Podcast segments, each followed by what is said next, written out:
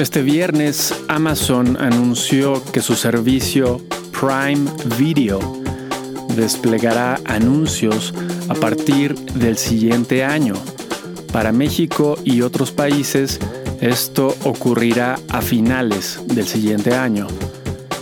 Y la pintura que hizo el famoso Bob Ross en el primer episodio de su serie de televisión La alegría de pintar será subastada en 10 millones de dólares por la Galería de Minneapolis. Bob Ross perteneció a la Fuerza Aérea por 20 años antes de protagonizar su programa de televisión. Falleció a los 52 años de cáncer. Esto fue en 1995. Hoy es el domingo 24 de septiembre del 2023 y este es el volumen 4, número 33 del semanario El inversionista.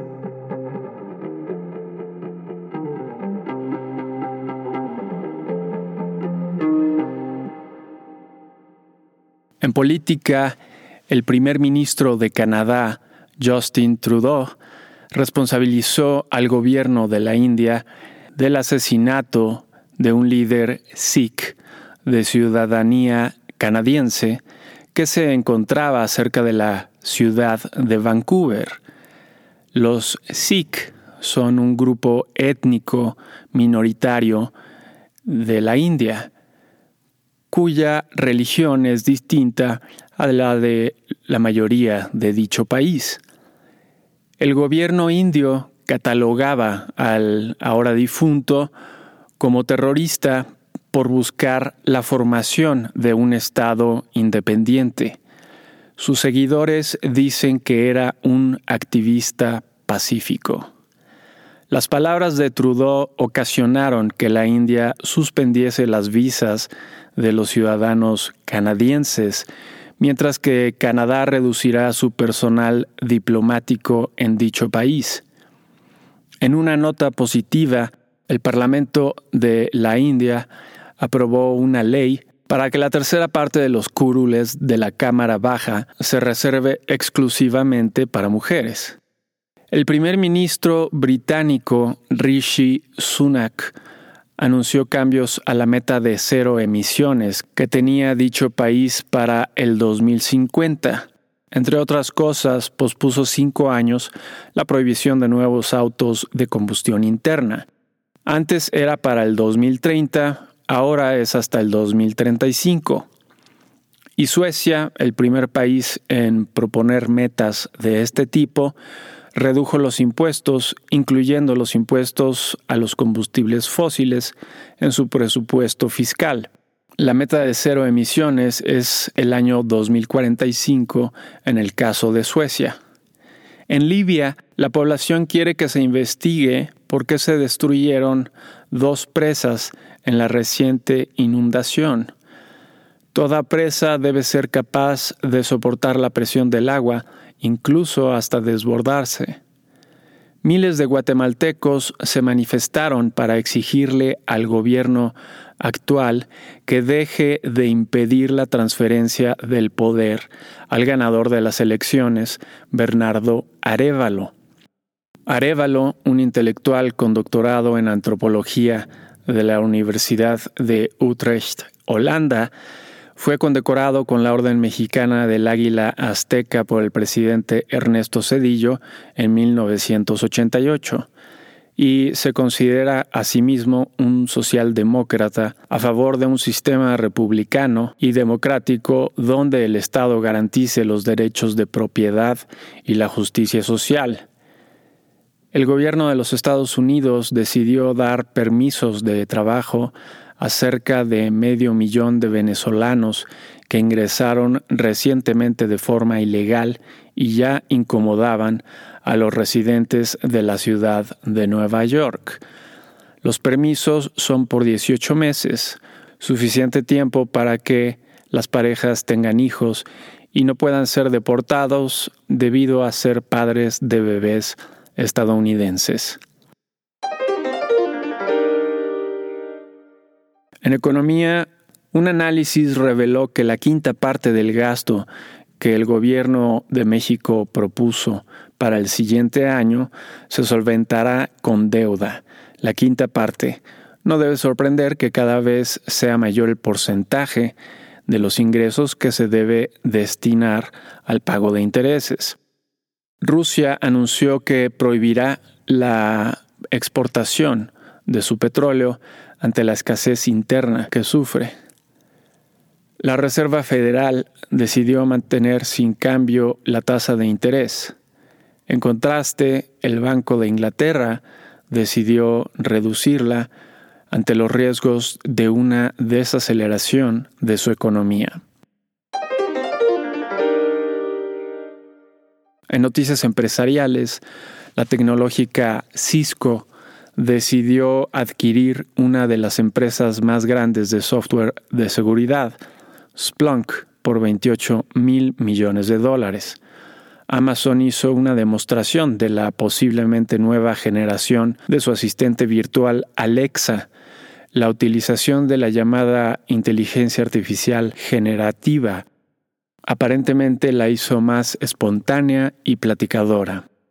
Se le llama antropomorfización a la tendencia que los humanos tenemos de asignar características humanas a otros entes. Este fenómeno se incrementará conforme aparezcan estas nuevas versiones de asistentes virtuales. La empresa de mensajería FedEx se está recuperando después de la caída en la demanda por sus servicios después de la pandemia. Esta semana tuvo un aumento en ganancias a pesar de tener menores ingresos. Instacart, un supermercado en línea, tuvo su oferta pública inicial esta semana el precio de la acción aumentó 12% el día de su debut, aunque se redujo en días subsecuentes. Otra empresa que debutó esta semana en bolsa fue Clavillo. Las acciones de la empresa de mercadotecnia automatizada subieron 9.2% en su debut. La mesa directiva de la japonesa Toshiba decidió aceptar una oferta para convertirla en una empresa privada que estará en manos de un grupo de capital privado llamado Japan Industrial Partners. En Estados Unidos continúa la huelga de los trabajadores de las tres automotrices de ese país. Notas de la semana que termina. 18 al 22 de septiembre. En Estados Unidos, los permisos de construcción y los comienzos de construcción residencial para el mes de agosto aumentaron 6.9% y disminuyeron en 11.3% respectivamente.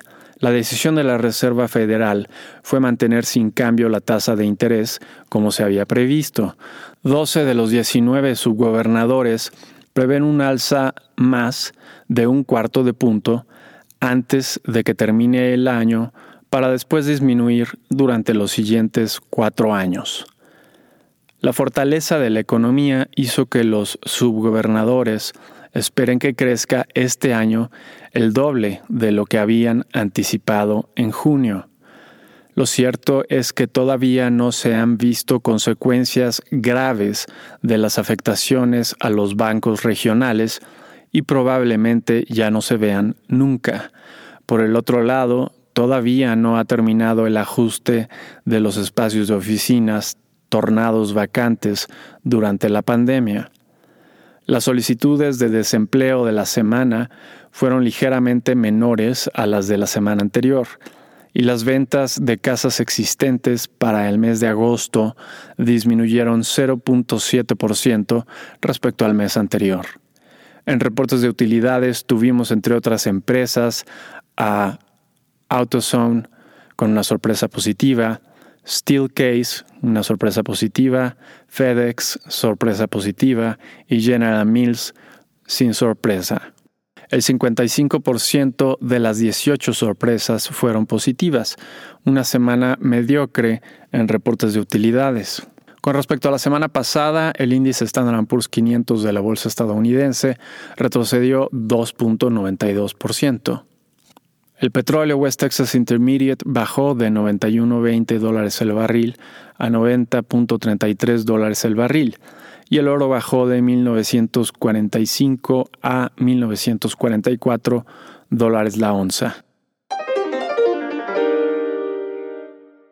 En México, los componentes del Producto Interno Bruto del segundo trimestre mostraron comportamientos para llamar la atención.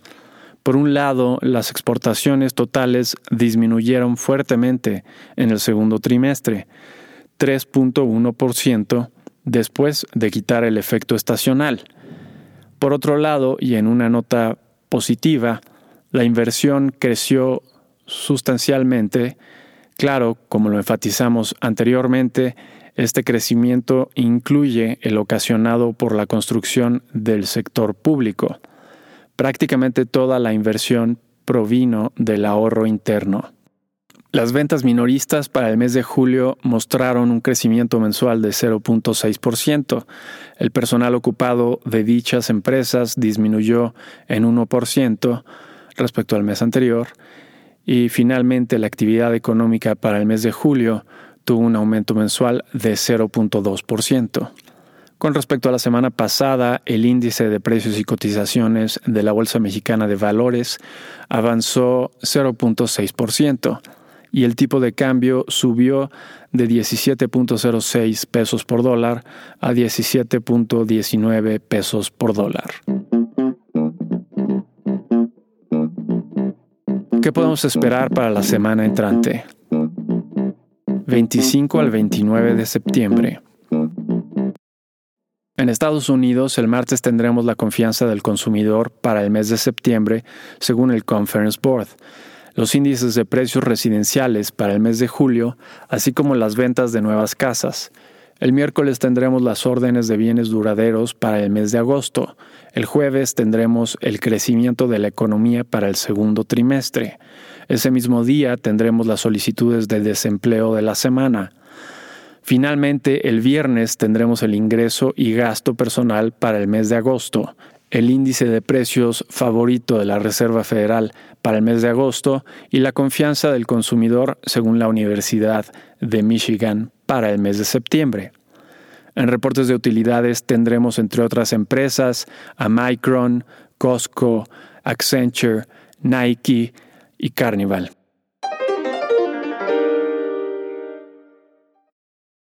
En México, el miércoles tendremos la balanza comercial de mercancías para el mes de agosto. Ese mismo día tendremos los índices globales de personal y remuneraciones de los sectores económicos para el mes de julio. El jueves tendremos la tasa de desempleo para el mes de agosto y ese mismo día tendremos la decisión del Banco de México sobre la tasa de interés. Tips. Es normal que el mercado accionista se retraiga con cualquier anuncio de la autoridad monetaria, pero en realidad el mayor crecimiento económico que la Reserva Federal anticipa es una muy buena noticia sobre la expansión que este país está experimentando y que aumenta el valor de las empresas en el mediano y largo plazos. Mantenemos que el mercado accionario estadounidense y la deuda del gobierno mexicano son buenas alternativas de inversión.